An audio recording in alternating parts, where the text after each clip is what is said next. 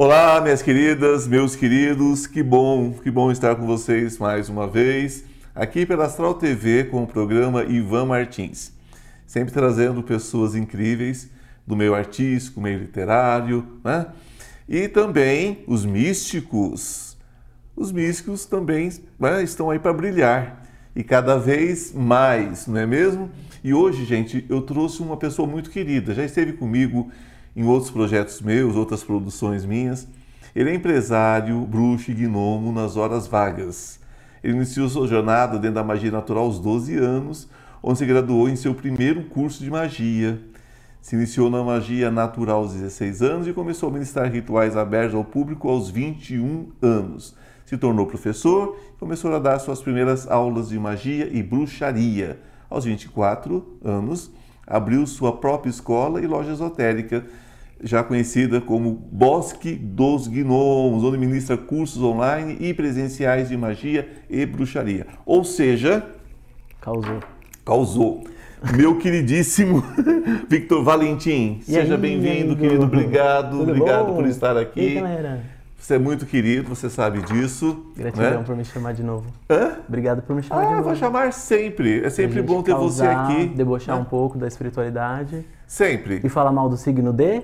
Virgem. Pode ser, você tá quer vendo? escolher, você quer escolher de tá vendo? Ele quer falar mal do signo de Virgem. Mas nós podemos pegar Áries. Os virginianos me adoram. sabia? Acho que é, eu gosto do pessoal de Virgem também. Qual é o signo que você tem ranço? Não é que eu tenho ranço. Não, fala a verdade. Eu tenho dificuldade de lidar com alguns arianos. Só Ares? Leoninos, às vezes. Fogo. É. Os signos de fogo. É, Ares né? é meio barraqueiro. Mas eu, mas eu tenho fascínio também por eles. Então acho que é uma coisa de fascínio. Se você fosse outro signo, que signo você seria? Se eu fosse outro signo, olha. Aí você fala, meu ascendente. Não, eu sou pisciano ascendência. É ninguém, o meu. É, ninguém merece, nós somos muito dóceis. Né? Então, eu já sou, não. Eu já sou, eu já sou é, é, pisciano, né? Pela minha, pela minha idade, eu já deixei de ser virginiano. Eu acho que tô, só estou satisfeito assim. Seria virginiano. Eu acho que se eu não fosse de peixe, eu seria de Ares, para ser um pouco mais é. doido. Ah, mas é complicado. Mais desencanado. Né? Eu sou é muito complicado. encanado. Ares é complicado às vezes, porque eles se maltratam muito. Uhum.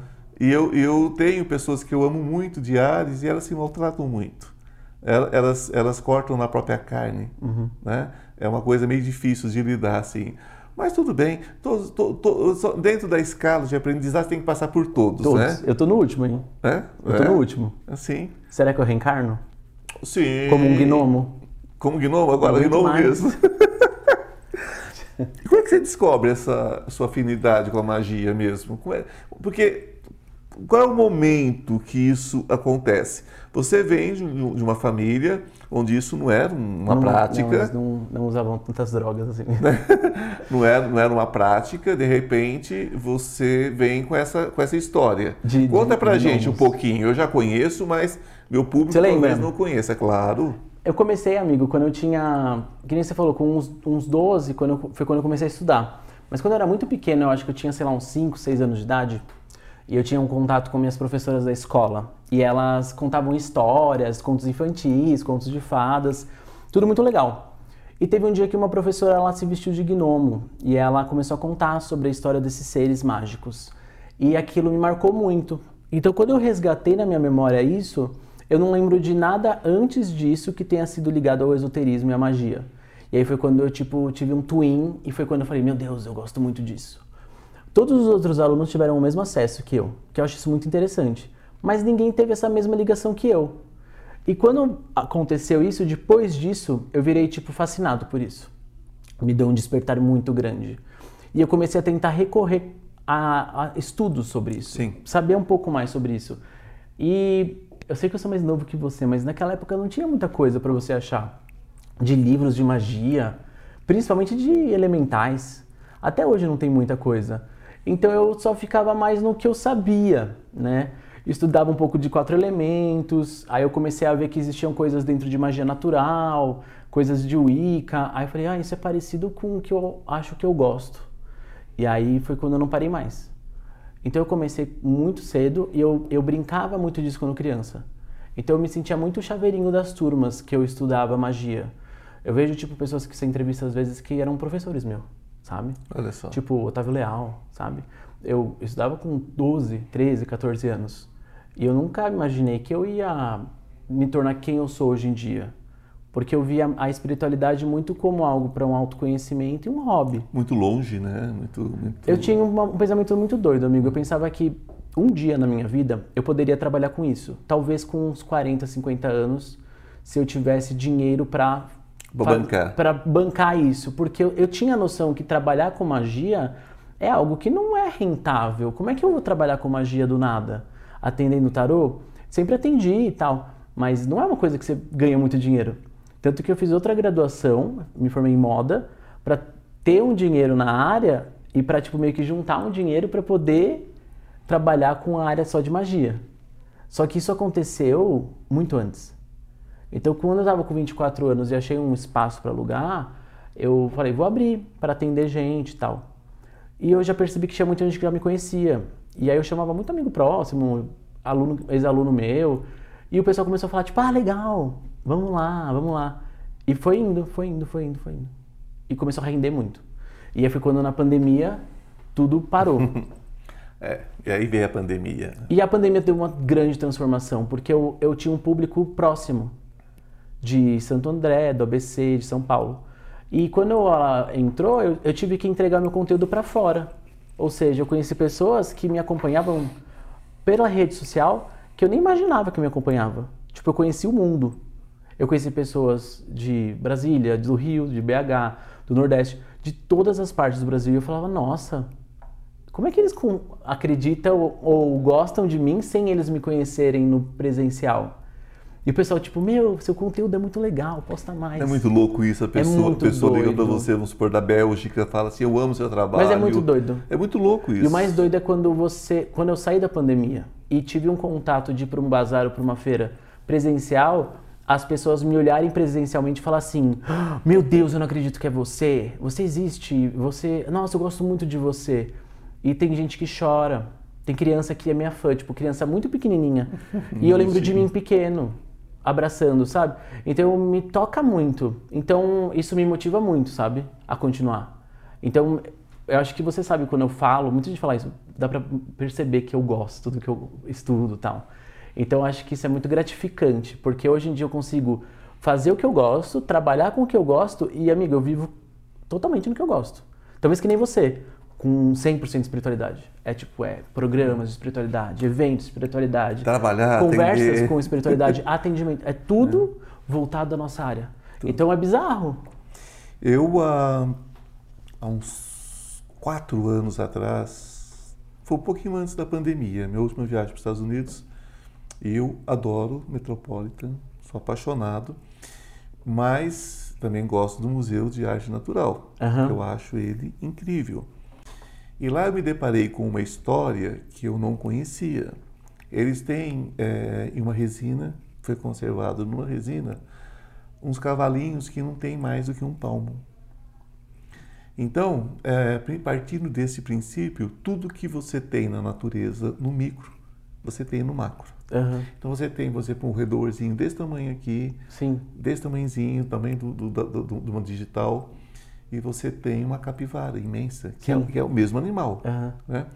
E você tem o cavalo, né? eles têm esqueletos de cavalos em vários tamanhos, inclusive maiores do que os nossos. Sim, tipo gigantescos. gigantescos. Por que não o homem? Sim. Né? Então, de forma tipo que realmente existe de forma física, é, não só espiritual. Forma física. Então existe, por exemplo, é, um documento, já falei sobre isso. É, existe um documento que mostra por A e mais B uhum. que durante o Império Romano né, tem uma carta direcionada a César, né, a um dos Césares, né, que são Sim. César é, é, é, muito abrangente, e dizendo sobre um povo pequeno que entrava nos buracos para pegar ouro, Legal. mas que não valia a pena a exploração porque eles eram muito, muito pequenininhos e o que eles traziam não rendia o suficiente. E era um povo muito alegre, colorido. Né? Existia ou não? Então, então, sabe, a pergunta que eu te faço, ok, a gente energeticamente a gente vê. Sim. Né? E não precisa, gente, não precisa estar tá chapado, não vê naturalmente sem nenhum tipo não de Não precisa ir, ir para São Tomé. Não, não, não precisa São Tomé das Letras para ver cogumelo. não. Quem vê, vê, vê de uma forma natural, os elementais. Agora, o gnomo não é um elemental, né? Hum. Ele seria um ser é, é, é, é vivente. Entendi, tipo mítico que é, da mitologia. Você, você vê como um, um ser totalmente mitológico, uhum. você vê como um ser real. Como uhum. é que você vê isso? Não, a mitologia muitas vezes, gente, é aquilo que não se explica mais. Uhum. Mas enfim, como é que é isso para você?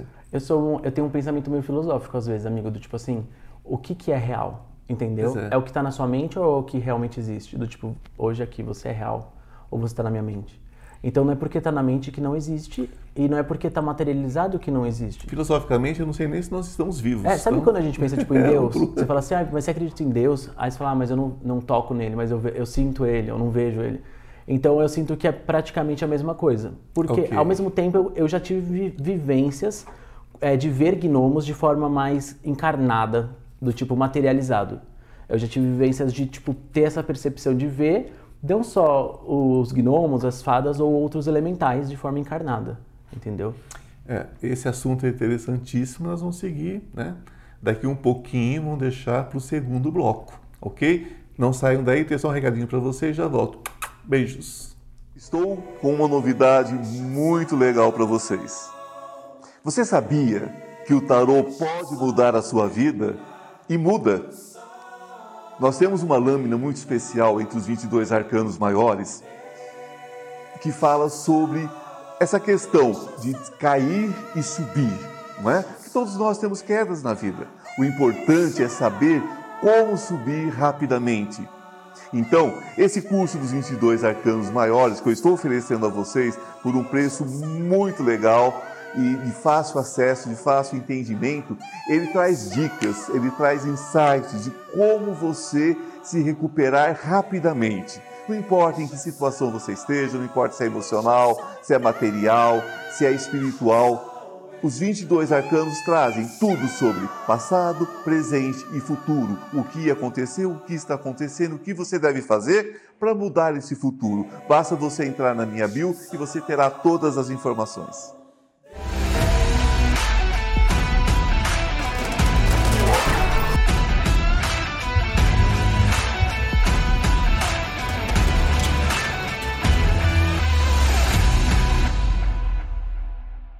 Olá, meus queridos, minhas queridas, estamos de volta com Vitor Valentim aqui e nós estamos falando sobre a questão do que é real e do que não é real. Né? Filosoficamente, é complica, porque filosoficamente a gente não pode nem afirmar que está vivo. É. a coisa é bastante ampla. Mas, enfim, você estava comentando que você é, é, tem horas que você vê como se fosse fisicamente, tem horas que você vê energeticamente, você sente. Como é que é isso? Então, eu já tive, já tive vivências de ver gnomos materializados e eu já fiquei pensando assim, será que eu estou ficando muito louco, preciso ir pro médico? Mas isso aconteceu desde muito cedo, quando eu era muito pequeno. Então, eu tenho, tipo, vivências de que eu estava deitado, por exemplo, na cama da minha avó e eu via uns homens pequenininhos passando na cama e eu falava para ela, falava, tem, tem uns homens passando. E aí ela ficava com muito medo e ela, tipo, ia, me levava no centro de Umbanda na época, pegava umas espadas de São Jorge, umas tesouras, colocava no travesseiro para eu dormir. E eu tinha um pouco de sonambulismo na noite, porque eu sempre fui muito sensitivo de ver coisas e sentir coisas. E eu fui crescendo assim. E aí eu lembro, amigo, quando eu tive, acho que uns 14 anos de idade, eu tive uma visualização muito, muito forte de, de um ser espiritual, que eu tenho hoje até, até hoje na minha, na minha cabeça. Eu tava deitado do lado de um amigo meu e eu vi como se fosse um mentor do lado dele. E eu tomei um susto muito grande porque foi muito forte para mim. E naquela época eu lembro que eu cheguei para minha professora de magia e falei para ela: "Meu, eu vi um espírito enorme, muito grande, eu tô muito assustado e com muito medo". E ela falou assim: Parabéns, que bom que você tá vendo. Aí eu falei: Não, você não tá entendendo, eu tô com muito medo. E é muito estranho, porque eu nunca tinha visto tão claramente assim Aí ela falou comigo, ah, Vi, você quer fechar o seu terceiro olho, você quer parar de desenvolver sua espiritualidade, você é tão novo, você agora que está desenvolvendo. E aí foi quando eu fiquei pensando, do tipo, será que eu devo continuar ou não? E aí eu falei, não, eu não vou parar. Tipo, se eu gosto desse caminho, vamos vou trabalhar. Seguir. E aí ferrou. E aí quando você começa a trabalhar nesse caminho, vira uma loucura, né? Vira. Porque as pessoas se perguntam para mim assim, Vi, você vê coisa toda hora?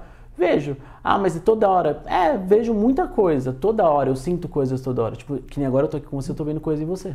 Toda é boa? É, fada. Sério mesmo. É. Não vejo sempre, Ivan. É, eu é vi porque- agora com é você. porque essas crianças, essas crianças que a gente mantém dentro da gente, puxa essa energia. Então, que bom que você viu, porque eu Não tô- vejo coisa de alguma forma eu tô, de alguma forma eu tô bem iluminada. bem iluminado, Tá. porque ela ela é uma energia maravilhosa, né? Eu não vejo sempre. Às vezes aparece pra mim. É, E eu, eu fico quieto. Eu nunca falo assim quando eu vejo. Sou bem discreto. Às vezes eu tomo susto só. Que é irritante. É, é aquela história que Meio Márcia, assim. um pra- dia eu contei para alguém que eu via coisas e a pessoa falou assim: "Mas onde você está vendo isso? Você não está vendo?" Sim, sim. Eu falei assim, eu gente, gosto mas quando a peraí. pessoa vê também. Né? Falo, gente, peraí, mas vocês não veem? Quando eu descobri, gente, que as pessoas não liam tarô, Uhum. quando eu descobri que as pessoas não previam as coisas, não sentiam as coisas, eu falei assim, gente, como elas são estranhas. Quer dizer, elas eram estranhas, Sim, não eu. ela- elas não têm, tipo, esse senso de empatia. Sabe?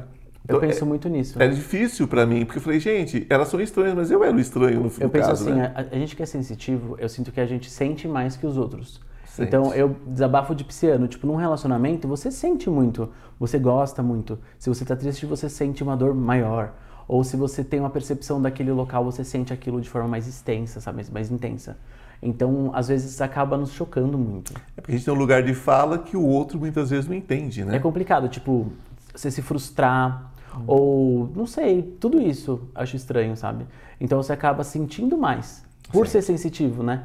Então, ao mesmo tempo, o pessoal fala, ah, você tem que se proteger.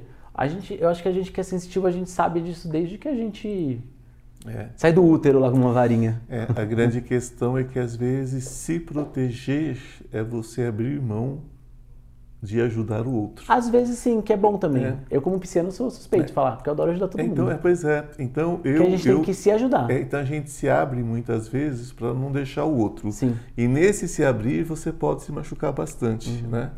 Porque como é que a gente, se a gente se fecha, a gente não vê o outro, o outro lado, a gente não vê o outro, a gente não vê a outra pessoa, Uhum. Sim. né?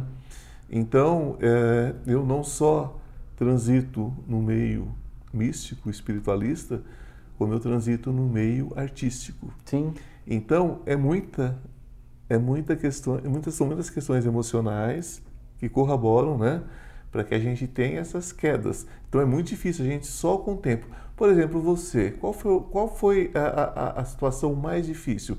Qual foi o momento mais difícil ou período mais difícil para você enquanto espiritualista, enquanto, é, enquanto uma pessoa que vivencia a magia de forma, eu sinto, amigo, eu sinto que real? às vezes, eu acho que o mais complicado pra mim é, às vezes a gente, é, a gente tem que persistir sempre. E eu acho que a gente sempre tem que estar muito bem, tipo, super meditando, monja Coen, perfeita. E eu acho que a gente não, não, não somos nem próximos de estar perfeito. Então eu acho que é muito importante a gente saber é, respeitar nosso limite e ficar mal também. quando a Impor esse gente tá limite mal. também, É, de vez em quando. e, tipo, muitas pessoas es- têm uma expectativa que nós somos muito perfeitos e que nós somos muito iluminados e que eu, por exemplo, não posso falar um palavrão ou posso estar um dia triste. Então, isso é difícil pra mim, às vezes, me permitir e perceber que eu não sou um robô e que eu não sou uma figura quando eu tô, tipo, numa rede social sendo simpático. Então tem gente que fala assim, ai, Vi, você pessoalmente você é muito mais é, seco, ou ai, você é muito mais engraçado. E eu falo, gente, eu não sei como é que eu sou, eu sou como eu sou, sabe? Então, várias vezes tiveram vários haters que falam bobagem, tipo, ai, você é muito infantil, porque você gosta de coisa de gnomo. Você vive num mundo da fantasia, porque você acredita nessas Tá, e coisas. daí? É, aí eu E falo daí? assim, mas isso. Aí eu penso, mas isso é ruim? Pois é. é, você é muito criança. Aí eu falo, mas isso é ruim também? E aí, eu, tudo que me falam, amigo, eu, eu analiso. E aí vira uma filosofia na minha cabeça. Não vira uma coisa do tipo, ai, que triste, estou triste. Não, eu fico pensando, eu falo, será que eu vivo no mundo da fantasia? E será que isso é algo que eu devo me incomodar? Hoje em dia eu percebo, Ivan, que o que as pessoas falam sobre você se diz muito mais sobre ela do que sobre você. Sempre. E aí você percebe que se você falar menos sobre as pessoas, você tá bem, bem tratado, você tá mais de boa. Até se protege um pouco, É, né? sabe por quê? Porque hoje em dia eu vejo que as redes sociais elas viraram a Santa Inquisição. Então você tá, a qualquer momento você pode ir lá julgar as pessoas, criticar e tá tudo bem. Ninguém vai te prender. Então, você faz o que você quiser. É. Agora, será que você, se você tá tão afim de lidar com outra pessoa, porque sua vida talvez está meio parada, meio chata? É, eu, eu estou nesse caminho antes Uhum. do advento da internet, antes de tudo isso. Era por cartas. Era- eram cartas. E por magia. Era, sim, eram cartas, eram ah, redes de TV, né? Rede TV. Eu fiz, eu fiz matérias imensas para a Rede Globo, para as grandes emissoras na época, né? Eu fiz matérias imensas, fantástico, tudo. Então a gente era conhecido dessa forma, as pessoas entraram em contato através de cartas.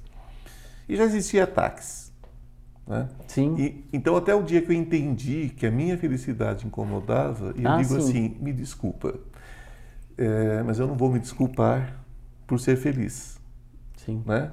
Sou completamente maluco, porque eu consigo ser feliz no caos. Sim.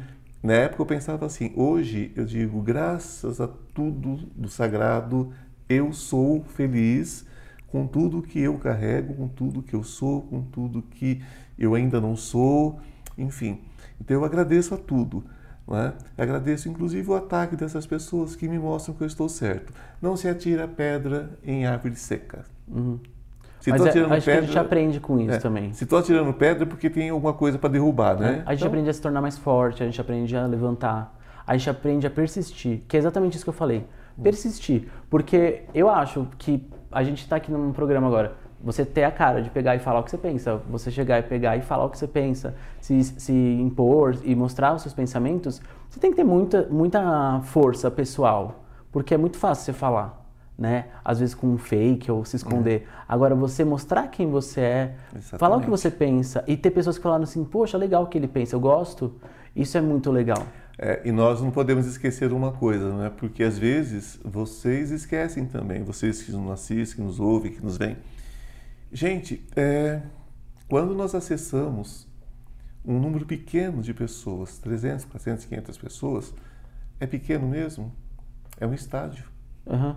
É como se você estivesse dentro de um estádio dando uma palestra. É, e É mais- muita gente. E quanto mais você crescer, mais. E quando você vê centenas de Pessoas. milhares de pessoas, é como se você tivesse vários estádios, Uhum. vários shows de grandes estrelas, você está você tá ali exposto. Sim. Então vamos nos ocupar em falar sobre o que a gente veio fazer, o que a gente tem de luz, e deixar o outro em paz, não é? Eu acho que a gente tem que olhar. As pessoas se ocupam de, uma, de um lugar que não. Acho que tem que olhar mais pra nós mesmos. E eu acho que hoje em dia a espiritualidade fala muito sobre isso. Que é muito difícil. Eu sei que dá muita vontade às vezes a gente pegar e ficar falando do outro, fofocar ou falar alguma bobagem na internet. Mas eu acho que é muito importante você pensar no tipo, você tá bem com você mesmo, você tá feliz com você mesmo. O que, que você pode melhorar em você mesmo? É, você precisa acreditar em gnomos para isso, sabe? Você não precisa. Você tem que acreditar no que te faz bem. E o que você me diz sobre a troca de energia que nós vivenciamos no nosso dia a dia, meu querido? Eu acho que isso é uma coisa inevitável. Por exemplo, não é porque você, é, sei lá, usa um cristal ou pega no cristal de uma pessoa que acontece isso, mas eu acho que isso acontece sempre a partir do momento que você sai de casa. Então esteja preparado para isso. Aceita isso. É uma questão profissional. Ah, Bom, gente, eu quero agradecer aqui a presença né, do meu querido Victor Valentim. E eu quero que, olhando para aquela câmera do meio, para encerrarmos, você deixe um recado rapidinho que nós temos 20 segundos. pessoal, sejam vocês mesmos, sejam felizes e aproveitem suas vidas. E um beijo para todos que acompanham a Rita Lee e que amavam ela. Saudades eternas da nossa maravilhosa Rita. Se ocupem de vocês, que vocês já estão fazendo muito, gente. Acho que a vida é sobre isso. É. Beijo no coração, até semana que vem. Tchau, tchau.